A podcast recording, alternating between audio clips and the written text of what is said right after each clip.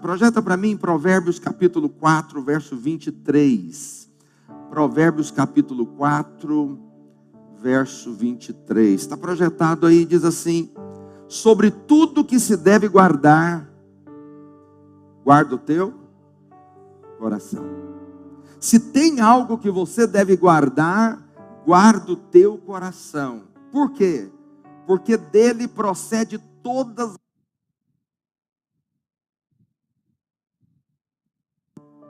da vida. Porque dele procede todas as saídas da vida. O que, que são saídas da vida? Tudo que você faz, tudo que você pensa, tudo que você fala, provém do seu coração. O que está no seu coração vai se externar. Jesus falou: a boca fala do que está cheio o coração. Mas você pensa o que está cheio o coração. Você faz o que está cheio o coração. Entende? É, nós tivemos que trocar o nosso computador da mídia. Qual que foi o problema? O problema é que o processador se tornou lento. A, peça, a peça mais importante num computador é o processador. Tudo vai cooperar para o desempenho do processador. E o processador se tornou lento. Então nós tivemos que trocar o computador procurar um processador, mas o processador que nós queríamos precisava de, de coisas, aparatos para colocar ele. Não ficou uma máquina cara, cara para os meus, meus valores, né? Para você que é rico, é barato, entende? E aí nós compramos o computador. Pastor, o que, que computador tem a ver com coração? É porque é o seguinte: dentro de nós tem algo também muito importante. O que, que é mais importante dentro de nós? Muitos podem dizer, pastor, é a mente. Sim, naturalmente, a mente é, é algo muito importante para você, para nós. Mas espiritualmente falando, o mais importante é o seu coração. Seu coração é muito importante. Nosso coração é muito importante, porque a Bíblia diz que dele procede todas as saídas da vida. Pastor, eu preciso mudar algo na minha vida. Muda o coração. Se mudar o coração, tudo muda. Pastor, eu preciso amar mais a minha esposa. Pois é, muda o coração. Se mudar o coração, você vai derramar amor. Pastor, eu, eu preciso é, ser mais íntimo de Deus. Muda o coração. Se mudar o coração, você vai ser muito próximo de Deus. Porque do coração procedem todas as saídas da vida. Jesus disse algo. Está lá em Mateus capítulo 6, verso 19. Ele diz assim: ele está falando de dinheiro. Eu não quero usar o dinheiro, mas eu quero usar o princípio. Ele diz assim: Não acumuleis para vós outros tesouros na terra, onde a traça e a ferrugem corrói, e onde os ladrões escavam e roubam. Mas ajuntai para vós outros tesouros no céu, onde a traça nem ferrugem corrói, e onde os ladrões não escavam nem roubam. Mas olha o verso 21. Porque onde está o teu tesouro, aí estará também o quê? Aonde estiver o teu tesouro, aí estará o teu coração. O que, que é isso?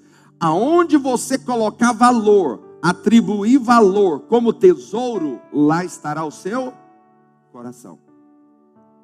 Pastor, tem como valorizar coisas como tesouro? Tem. Acredite em mim, tem. Tem muitas coisas que às vezes nós valorizamos e elas elas viram tesouro.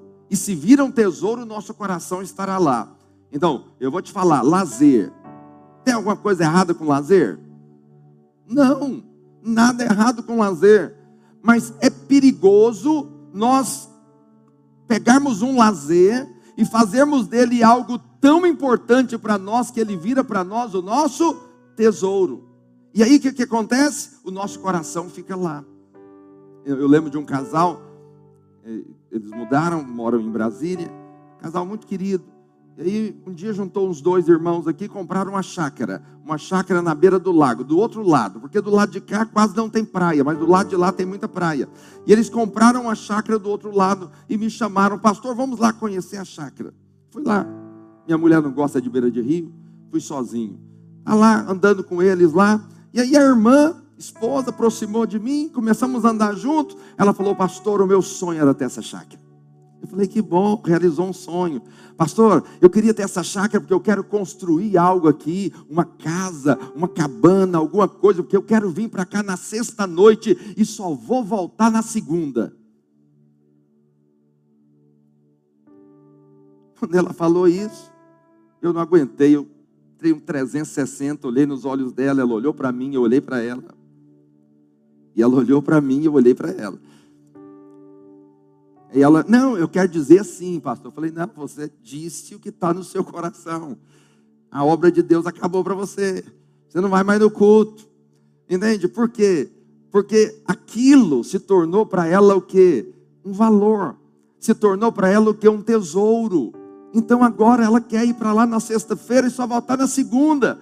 Ela não quer saber se tem culto, se não tem, se ela tem que fazer a obra de Deus, se não tem. Ela quer ficar no meio do mato, porque aquilo se tornou um valor, tesouro. Tudo que se torna tesouro, o nosso coração está lá. Então, quantos aqui gostam de esporte? Futebol. Quem gosta de futebol e é bom de bola? Abaixou tudo as mãos. E é tudo ruim, né? Muitos gostam de futebol. Então, olha o que é valor. Olha o que é valor. Nós fazemos uma conferência e cobramos aqui de 30 a 50 reais, mais ou menos, é o valor que a gente cobra de uma inscrição. Muitos irmãos reclamam e falam, pastor, não tenho dinheiro, é caro, onde eu vou arrumar dinheiro? 30 reais, 50 reais. As conferências das igrejas em São Paulo, Rio, é 120 reais para participar de uma conferência. A gente faz a conferência para cobrir as despesas, né, pagar o pregador, o hotel, a comida, fazer uma decoração, pagar um livro, as coisas básicas da nossa conferência. Eles acham caro. Mas você sabe de algo? Aí tem um jogo do Brasil. Você sabe, o jogo do Brasil não acontece em Palmas. Ele vai acontecer em Brasília, São Paulo. Aí teve um jogo em Brasília. Pois o irmão desses que estava reclamando da nossa conferência de 50 reais, ele comprou uma passagem aérea. ele alocou um hotel, ele se hospedou lá, ele pagou comida, restaurantes bons, e ele pagou um ingresso caro para ver o jogo do Brasil. Aí eu te falo, tem algo errado nisso, irmãos? Tem? Claro que não. Eu só estou te dizendo que aonde nós atribuímos esse valor, Jesus está dizendo: aonde estiver o teu tesouro, aí estará o teu coração teu coração vai estar lá. Então, até o trabalho mesmo. Quem é contra trabalho, meu Deus do céu? Quantos aqui trabalham? Diga aleluia. E glória a Deus. Jesus falou: Meu pai trabalha até agora e eu trabalho também. Nós temos que trabalhar. Os pastores aqui nessa igreja trabalham muito. Nós tivemos agora duas semanas de, de intensivo, de cursão. Ontem reunimos aqui 160 irmãos participando das quatro da tarde às nove da noite e foi só glória.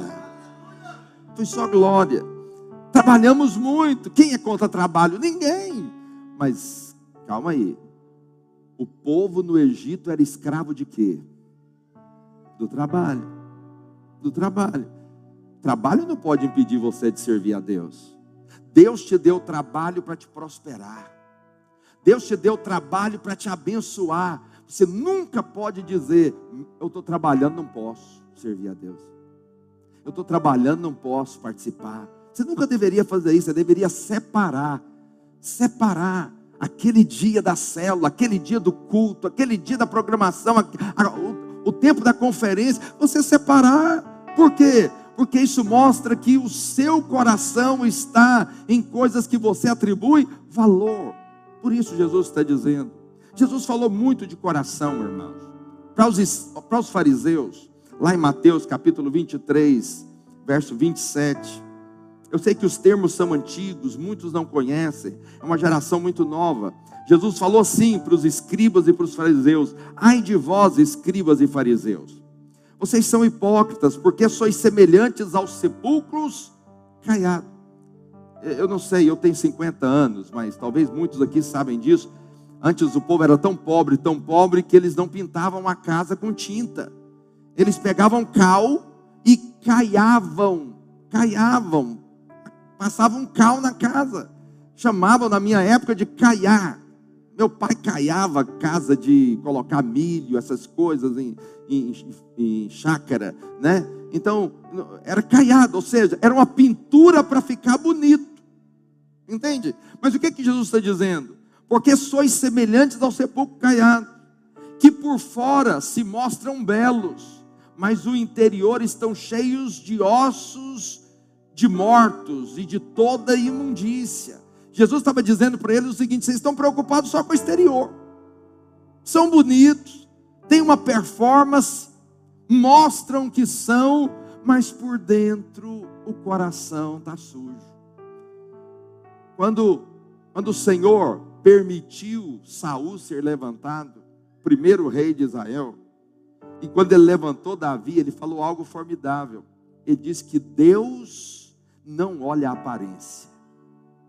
Deus não olha a aparência, Deus olha o coração. Eu vou falar algo para você. Quantos aqui tem erros?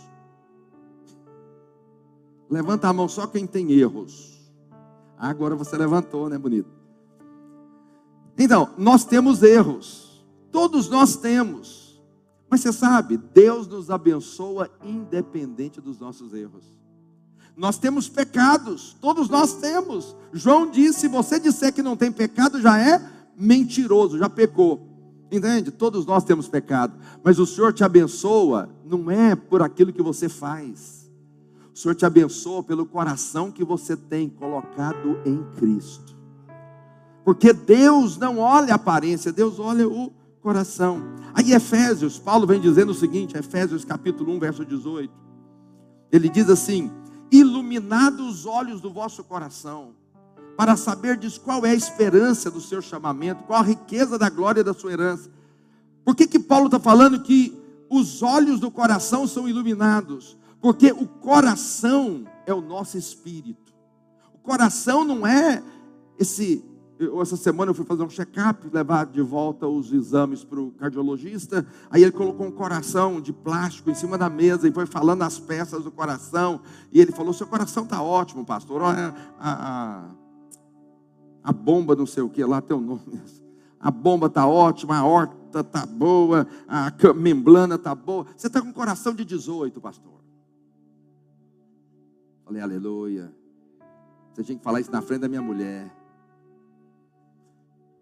Corpinho de 50, mas o coração é de 18. Diga amém. O que, que acontece? Não é essa peça não é esse coração humano. Paulo está dizendo que o nosso coração é o nosso espírito. É a parte mais importante do ser humano. Mais importante do ser humano. Preste atenção no que eu vou te dizer. Muitos, eu moro ao lado de uma academia. Fazer academia é importante, fazer esporte é importante. Você tem que fazer, preparar o seu corpo, fazer igual eu. Cada dia eu estou mais magro.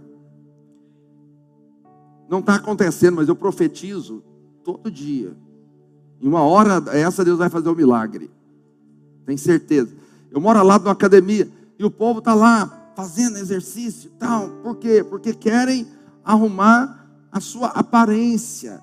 Entende? Querem dedicar nisso. Entende? Mas preste atenção, o nosso espírito precisa também da mesma dedicação. Se você dedica para o seu exterior, tem que dedicar também para o seu interior. Quantos aqui já correram? Não é correr de bandido, não. Correr. Correr, corrida. Entende? Você sabe que é um negócio assim, irmãos. Quem gosta de corrida, eu acho que é gente doido. Não é um negócio agradável aquilo. Você começa a correr, seu batimento sobe, seu fôlego some, você começa a dar uns piripacos, é, não é um negócio agradável. Agora, preste atenção, tem umas, irmãs aqui que correm 10 quilômetros por dia. Não, não é caminhando e correndo, não, é 10 quilômetros, começa a correr e só para quando finda os 10. É gente doido. Agora, você acha que elas correram 10 quilômetros começou e já correu 10 quilômetros? Não, a primeira corrida delas foi 500 metros.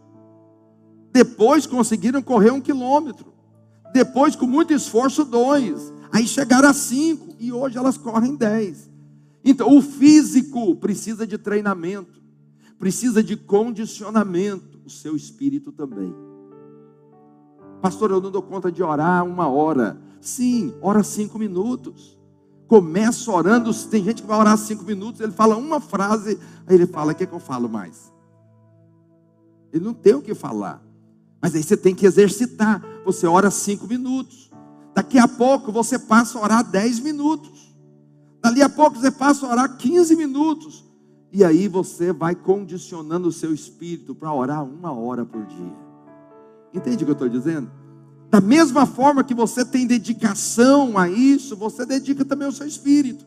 Agora, muitos dedicam no esporte porque isso é um valor para ele, mas deveria ser um valor para nós também, o nosso espírito.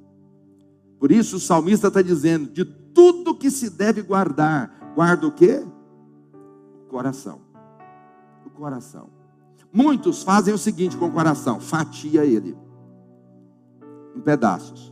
E aí ele diz o seguinte: ó, primeira parte é Deus, segunda parte é a família, terceira parte, trabalho, quarta parte, a igreja. Ele vai facionando então o coração.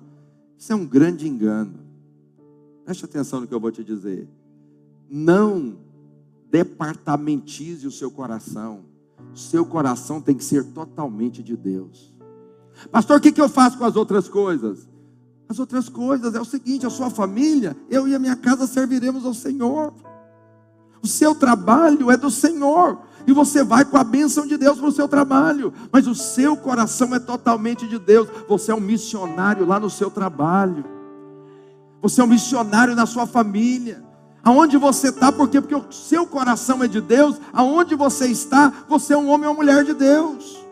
Você não separa, entende? Vida secular de vida cristã. Você é crente aqui, é crente no trabalho, é crente na família, é crente aonde você chegar. Porque o seu coração é totalmente de Deus. Quem está me entendendo aí, diga amém. É com o coração que nós amamos o Senhor. Aí você fala, pastor, mas não é Deus que nos ama? Deus nos ama. É pela fé que você crê que você é amado de Deus. Quantos são amados de Deus aqui? Diga amém. Eu ouço todos os dias uma voz do céu dizendo: Este é o meu filho amado, em quem eu tenho prazer. Por quê? Porque eu estou em Cristo. E se essa voz veio sobre Cristo, essa voz está sobre mim. Eu creio nisso. Eu vivo isso. E porque eu creio, eu posso amar a Deus de volta. Entende o que eu estou dizendo? Então é com o coração que você ama. Então o coração é algo muito importante. Duas coisas importantíssimas.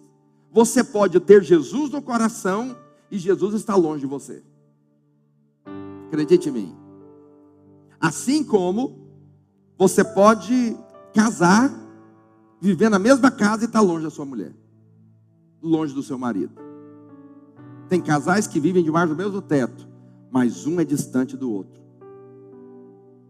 Não estão próximos. Estão próximos fisicamente, mas não estão próximos emocionalmente. Entende o que eu estou dizendo?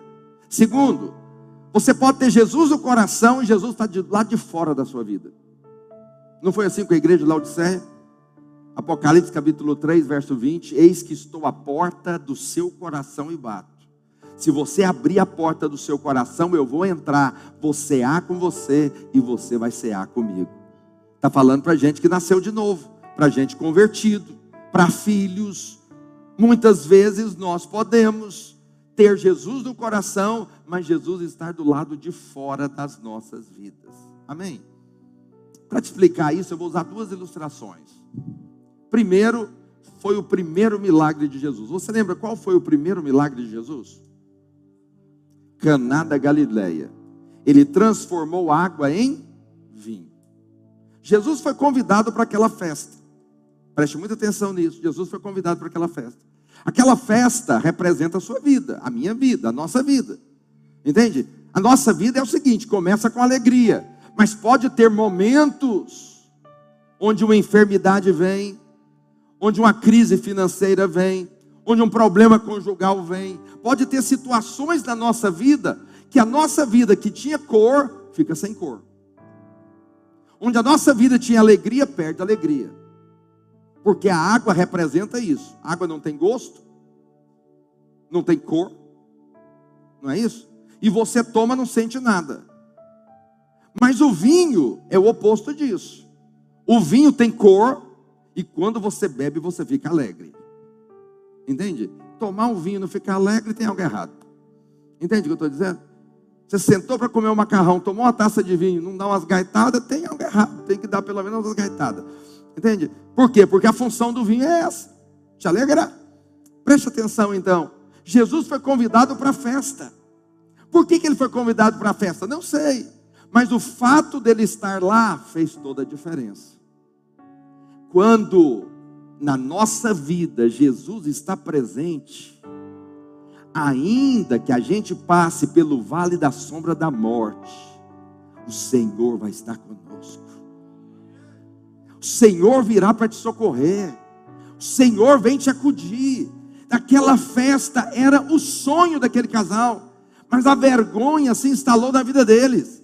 E por causa da vergonha, eles clamaram por Jesus, mas Jesus estava do lado, estava próximo, estava dentro, estava na festa.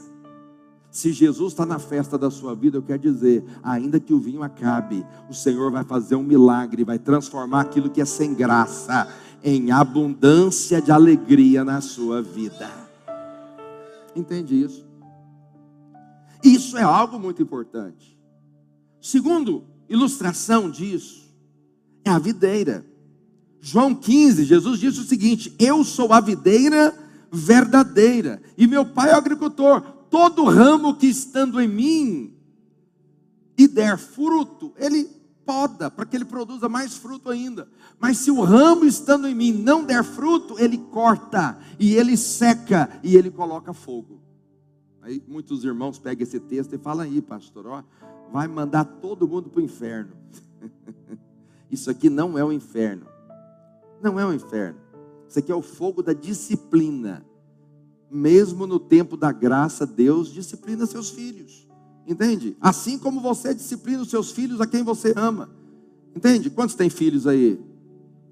Seu filho está jogando bola na rua, na calçada, e os carros estão passando e ele está jogando a bola e você fala, para de jogar bola que você vai morrer esmagado debaixo de um carro. E ele fala, não paro, não paro. O que, que você faz?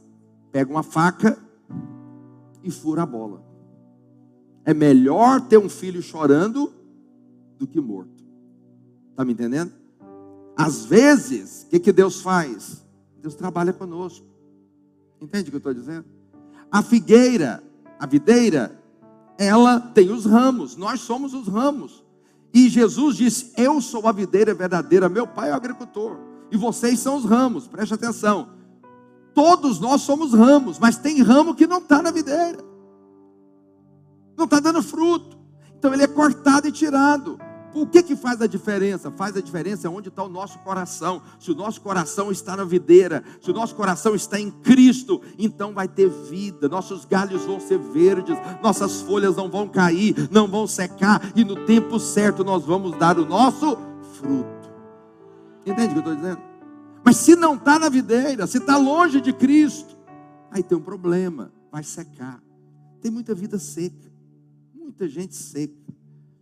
Lá em 2 Crônicas, capítulo 16, verso 9, diz assim: esse texto é maravilhoso. Asaf fez até uma música desse, desse, desse texto. Porque quanto ao Senhor, seus olhos passam por toda. Diga comigo, os olhos de Deus passam por toda a terra. Então, vamos por partes. Deus vê todos. Amém ou não? Deus vê todos. Mas olha o, o texto. Porque quanto ao Senhor, seus olhos passam por toda a terra, para mostrar-se forte para com aqueles cujo coração é totalmente dele. Seus olhos passam por toda a terra, mas ele se faz forte para aqueles cujo coração é totalmente de Deus. Quando o seu coração, você coloca o seu coração em um tesouro que é o Senhor, você atribui valor a Deus, eu quero dizer que o Senhor se mostra forte para com você. Ainda que você faça coisas erradas, o Senhor te honra. Ainda que você erre, ainda que as coisas ruins aconteçam, ainda que uma porta se feche aqui, mas outras portas vão se abrir ali, porque tudo coopera para o bem daqueles que amam, têm o coração para Deus. Aqueles que têm um coração para Deus, Deus se faz forte na vida deles. Amém. Jesus falou algo em João, em Mateus 12, 35. Isso aqui é o resultado. Mateus capítulo 12, verso 35. O homem bom tira do tesouro bom coisas boas. Mas o homem mau, do mau tesouro, tira coisas. Ele está falando de tesouro. O que, que define se é bom ou mal? Todos têm tesouro. É a escolha. Então, meu tesouro é um tesouro bom. Meu coração está lá. Então eu vou tirar do meu tesouro coisas boas. Se o meu tesouro é ruim, é só coisas naturais, eu vou tirar do meu tesouro coisas más. Porque o salmista diz o que? Do coração do homem procede todas as saídas da vida. Então, de tudo que nós temos que guardar, temos que guardar o que? O coração. Mas a pergunta que eu vou te fazer hoje é o seguinte: como guardar o coração? Pergunta para o seu vizinho como guardar o coração, irmão. Como guardar o coração? Quando Deus criou Adão, colocou no jardim, falou para ele: Você vai ter uma função aqui. Qual era a função? Qual era a função? Guardar e cultivar o jardim. Essas duas palavras são juntas, elas não são separadas. Você vai guardar e cultivar. Pode repetir comigo? Guardar. Mais uma vez. Você não pode separar essas duas coisas. Preste atenção, você não guarda vigiando. Você guarda cultivando. Entende a diferença? O que é vigiar? Eu não sou agricultor. Mas vigiar é o seguinte: você planta, aí você fica lá olhando, vigiando. Olha, quantos moram em casa aqui tem quintal? Quintal de terra, não é cimento não. Tem terra lá? Eu já fui visitar alguns irmãos, cheguei lá, o mato estava grande. Você sabe por que, que o mato estava grande? A gente não vê. Acredite, esposas, marido não vê. O mato vai crescendo e todo dia você está olhando para ele, o mato vai crescendo, você está olhando para ele, o mato vai crescendo. Daqui a pouco tem uma onça lá, um jacaré, um negócio. Entende? Você nem percebeu, ele cresceu. Deixa eu te falar, você não guarda vigiando. Vigiando você fica olhando e não faz nada. Agora preste atenção, você guarda uma planta cultivando. Entende o que eu estou dizendo? Você planta, aí você vai e, e capina, aí você vai e tira os matinhos que nasceu, aí você então bate um veneno, Aí você então cava a terra do lado, aí você joga um adubo, aí você está guardando a sua plantação, porque você está cultivando. Quem está me entendendo? Você não guarda vigiando, você guarda cultivando. Quem está me entendendo? Lá em Apocalipse capítulo 3, verso 11, o Senhor diz o seguinte: projeta aí para mim 3,11. Venho sem demora Conserva o que tem. Essa palavra conserva é guardar. Guarda o que você tem, para que ninguém tome a sua coroa. Para que ninguém tome a sua coroa. Então, tem coisas que podem ser tomadas. Sim ou não? Mas tem coisas que podem ser colocadas. Não sei se você vai me entender agora. O diabo ele pode roubar coisas do seu coração. Na parábola do semeador, todos são tipos de coração. À beira do caminho, pedregoso, entre os espinhos, a terra boa, são quatro tipos de corações. Mas o primeiro, a semente caiu à beira do caminho e veio a ave do céu e comeu a semente. E aí ele vai explicar a parábola. Ele diz que a ave que veio era quem? O diabo. Então você ouve essa pregação aqui, o diabo pode vir roubar essa semente do seu coração. Amém? Mas não vai roubar. Porque na sua vida ela vai germinar e vai crescer. Amém? Mas aí, o que, que acontece? Projeta para mim aí, João 13, verso 2. João 13, verso 2. Hoje é dia de ceia, diga aleluia. Durante a ceia, cuidado. Durante a ceia, tendo já o diabo colocado no coração de Judas uma semente de traição. O diabo, ele pode tirar coisas do seu coração, como ele pode colocar coisas no seu coração. Agora preste atenção, o que que define o nosso, a saúde do nosso coração, do nosso espírito, é o balanceamento. Porque você não, determinadas coisas você não vai ficar sem. Quer ver? Quem aqui gosta de filme? Levanta a mão só quem gosta de filme. Agora quer ver? Quem gosta de série. Aô! Glória a Deus, né? Tem alguma coisa errada em assistir série? Tem alguma coisa errada em assistir filme? Tem alguma coisa errada? É pecado ouvir música secular? Não. Mas se você só faz isso, eu quero dizer que você vai morrer. Espiritualmente você vai morrer. Sabe por quê? Aonde falta alimento, falta vida. O que que balanceia? Balanceia o que nós colocamos para dentro. Palavra de Deus, oração, jejum, comunhão com os irmãos, meditação no propósito de Deus. Quando você vai alimentando o seu coração, você pode assistir a série que não tem nada. Você pode assistir o filme que não tem nada. Você pode até ouvir uma música secular que não vai fazer diferença na sua vida. Kennedy. Ninguém nem sabe quem que é, né? Tá bom. Problema seu também falta de cultura. Então o que acontece? O que, que balanceia? O que você coloca para dentro. Agora, se o que tem no coração é só a série, é só o filme, é só a música secular, eu vou te dizer, vai adoecer e vai morrer.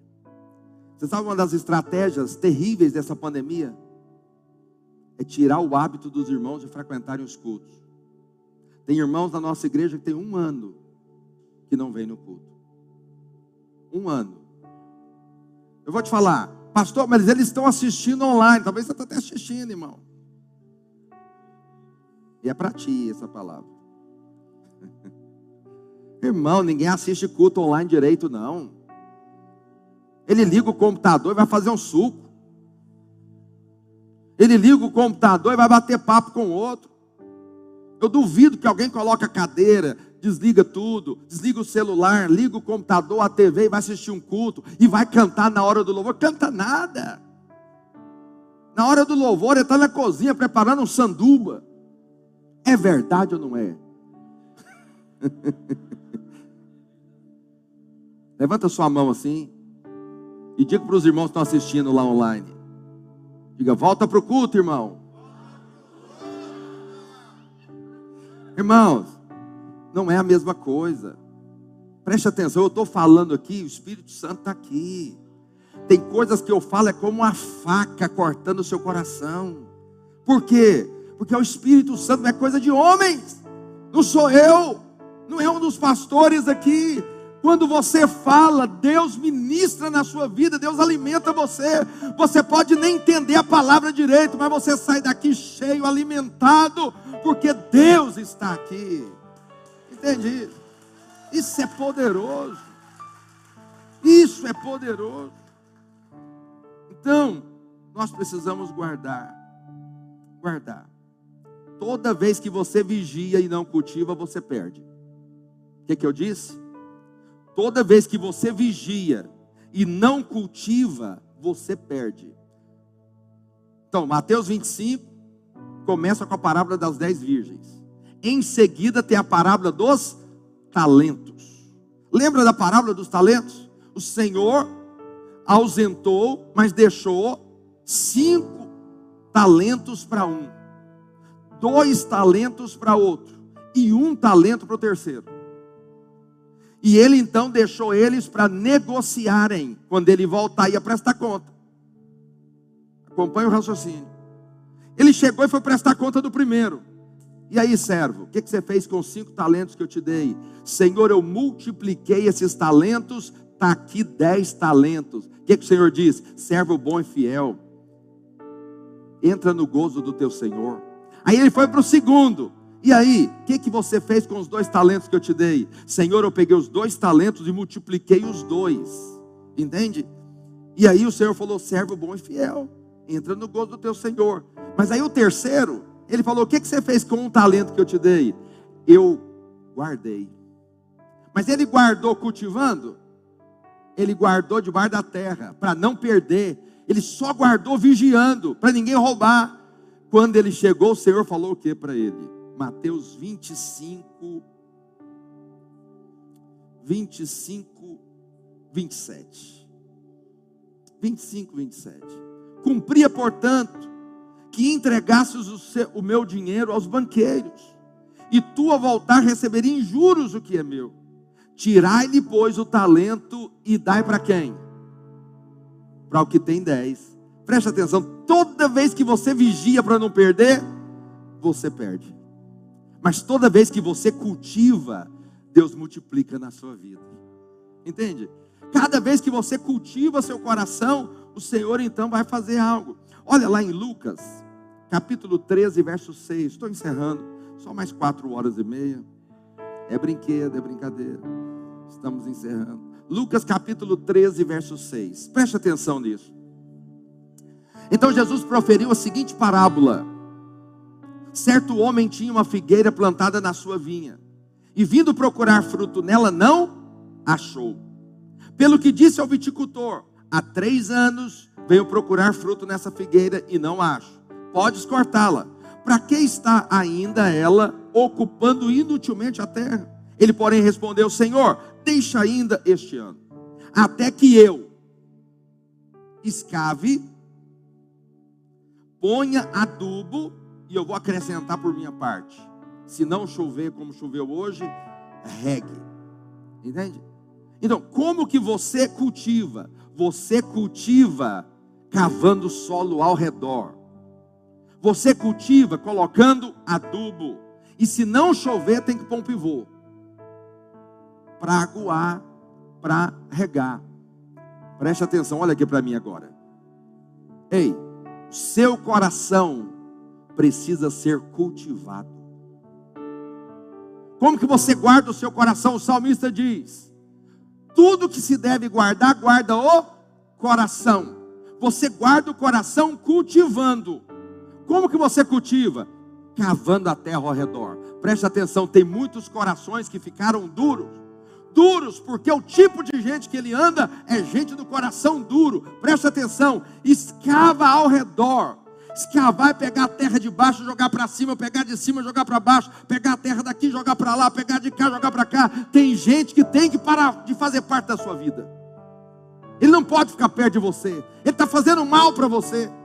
Entende o que eu estou dizendo? ele é incrédulo, ele é frio, e ele não te traz fé. Você tem que escavar e colocar, trazer novos relacionamentos para a sua vida, tirar esses relacionamentos, empurrar para lá e dar uma escavada ao seu redor, para que o seu coração seja como aquela terra boa que recebe a palavra de Deus. Entende o que eu estou dizendo? Mas ele falou também que tem que colocar adubo. O que é adubo? Adubo é a palavra de Deus. Eu sou de uma época que o pessoal dizia assim: ah, nossa, o fulano separou. Ah, mas também não lê a Bíblia. Aí fala, nossa, fulano está doente. Aí o outro dizia, ah, mas também não lê a Bíblia. É, mas o fulano desviou. Ah, desviou porque não lê a Bíblia. Mas vou te falar, eles estão certos. Certinho. Se você não lê Bíblia, você fica doente. Se você não lê Bíblia, você vai acabar separando sua mulher. Sabe por quê? Tudo tem a ver com o alimento que você coloca para dentro. Tudo tem a ver. Jesus só venceu o diabo pela palavra de Deus. O diabo falou para ele: está escrito. E Jesus falou: Ah, meu amigo, aqui tem, está escrito. E o diabo falou para ele: Está escrito. E ele falou: Tudo bem, mas está escrito também. Entende? Eu vou te falar: o diabo conhece a Bíblia mais do que muitos crentes. Não como nós da videira. Tem que ter palavra de Deus. Onde tem palavra de Deus, tem adubo. Tem adubo. Você tem que saber o que está escrito. Por isso é importante você você escavar. Cuida do ambiente da sua casa, do ambiente do seu coração. Coloque a palavra que te gera fé e rega também. A regar é a oração. Às vezes tem que chorar, irmãos. Nossa oração tem que derramar lágrimas. O salmista diz que o Senhor colhe as nossas lágrimas em odres de ouro. Em odres de ouro. Todas as vezes que eu queria algo e eu achava que estava demorando e não vinha. Todas as vezes que eu ajoelhei para orar e chorei, foi rapidinho, as coisas vieram. Parece que o choro, ele não é que ele toca a Deus, mas ele toca nós, o nosso interior. Ele rega o nosso espírito, o nosso coração.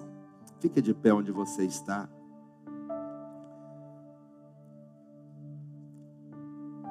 Parábola do semeador são quatro tipos de solo. O que que faz o seu coração ser um bom solo? É a resposta que você dá a Deus. É o cultivo que você faz.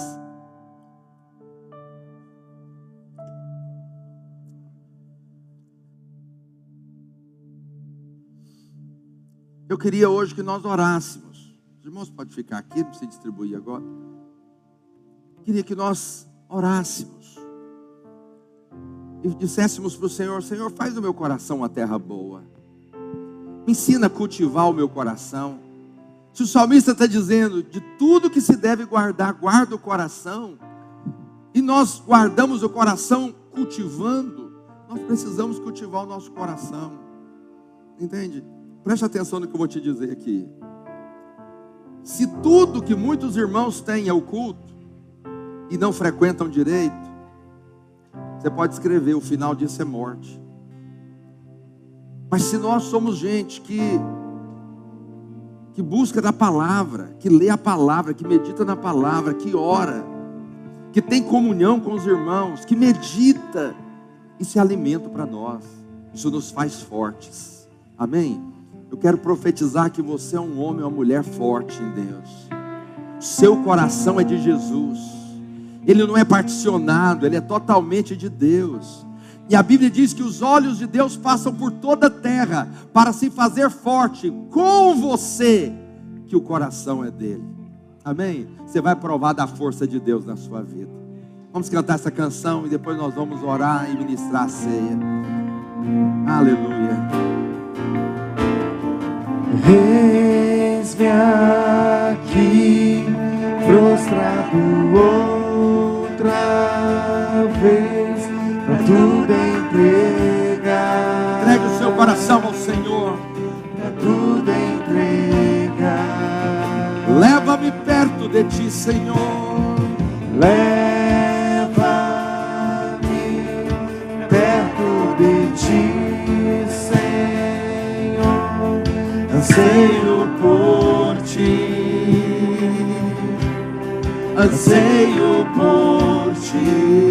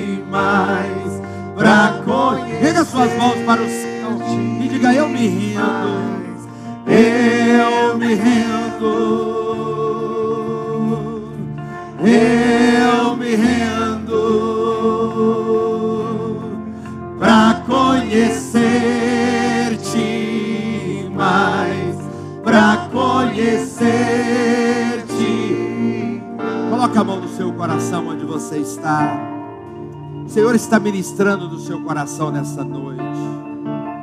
O Senhor está derramando a sua presença. O Senhor está fazendo o seu coração uma terra boa, uma terra que germina, que recebe a palavra de Deus, um coração que responde apropriadamente à vontade perfeita, agradável, soberana de Deus. Onde você está com a mão no seu coração, diga para Deus: Senhor, eu quero guardar o meu coração. Me ensine a guardar o meu coração. De tudo que se tem que guardar, a palavra do Senhor diz: guarda o coração. Ensina-nos, Senhor, nessa noite, a guardarmos o coração, a cultivarmos o nosso coração, para de fato provarmos, Senhor no casamento, no trabalho, ó Deus, nos nossos relacionamentos, na nossa fé, provarmos, ó Deus, a abundância da tua vontade nas nossas vidas.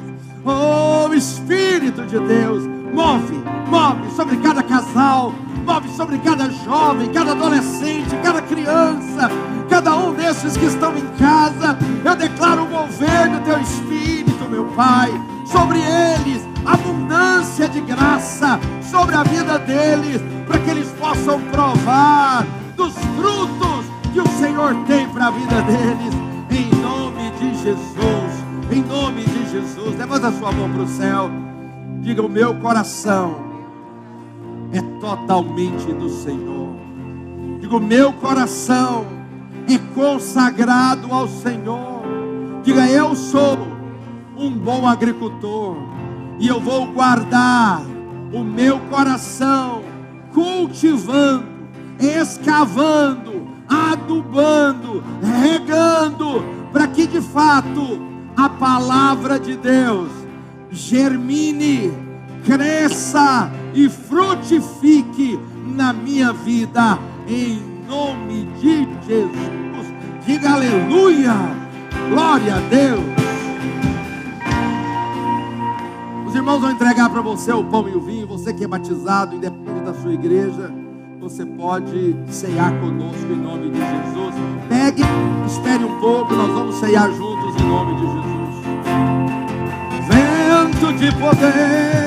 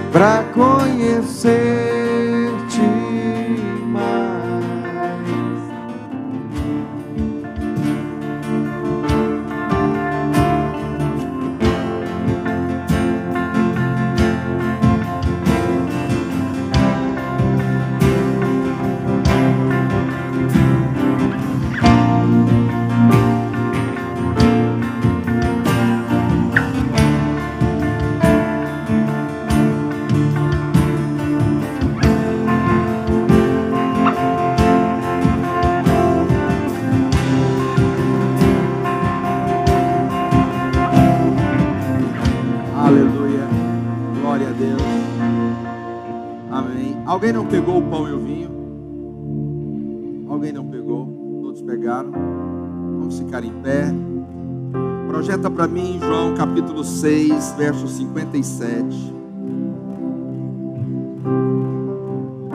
Pegue o seu pão e o seu vinho. Preste atenção. Assim como o Pai que vive me enviou, igualmente eu vivo pelo Pai. Jesus vive pelo Pai, porque ele se alimenta do Pai. Também, quem de mim se alimenta, por mim viverá. Quem está com o coração cheio de Cristo, por ele viverá. Hoje é um dia de ceia, nós vamos comer do pão e do cálice, do corpo e do sangue. Isso quer dizer que você está se alimentando de Cristo. Aquele que de mim se alimenta por mim viverá. Eu quero dizer para você que ninguém morreu perto de Jesus. Todos que morreram, Jesus ressuscitou, porque Ele é vida. Em Cristo não tem morte. Aí Jesus falou o seguinte: ainda que morra, viverá. Por quê? Porque nele só tem vida. Levanta o seu pão, diga assim comigo: Este pão é o corpo de Cristo, que foi moído na cruz em meu lugar.